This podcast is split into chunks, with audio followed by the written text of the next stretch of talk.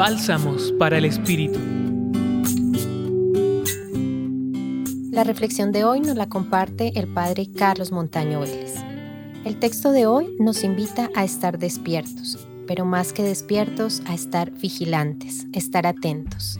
Ha llegado el tiempo de Adviento, el tiempo de la esperanza, Así que miremos la esencia del texto que nos presenta el Evangelio de Mateo en su capítulo 24, versículos 37 al 44. Esta vigilancia consiste en esa hermosa expectativa de quien espera la llegada de alguien que es amado, de aquel que es nuestra vida. Por eso la atención en este vigilar no está centrada en nosotros, sino en aquel que viene.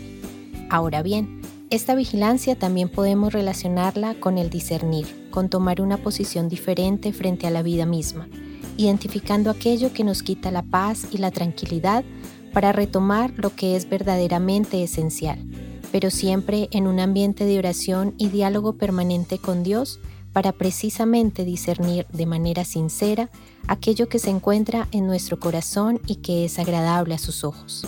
En conclusión, el Evangelio nos invita a estar preparados. Recordemos el sentido del vigilar, para recibir este inicio al tiempo de Adviento, tomando un respiro, una pausa y preguntarnos cómo estamos conduciendo nuestra vida, cómo identificamos ese horizonte de sentido en nuestra existencia.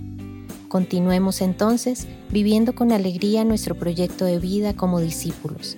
Levantemos los ojos, Continuemos en profunda oración e invitemos a otros a vivir este tiempo diciendo, como dice la Escritura, ven Señor Jesús. Los acompañó en la reflexión de hoy el Padre Carlos Montaño Vélez, docente de la Facultad de Teología, y en la voz Julián Andrea Martínez Blanco del Centro Pastoral San Francisco Javier de la Pontificia Universidad Javeriana. Escucha los bálsamos cada día entrando a la página web del Centro Pastoral y a javerianaestereo.com.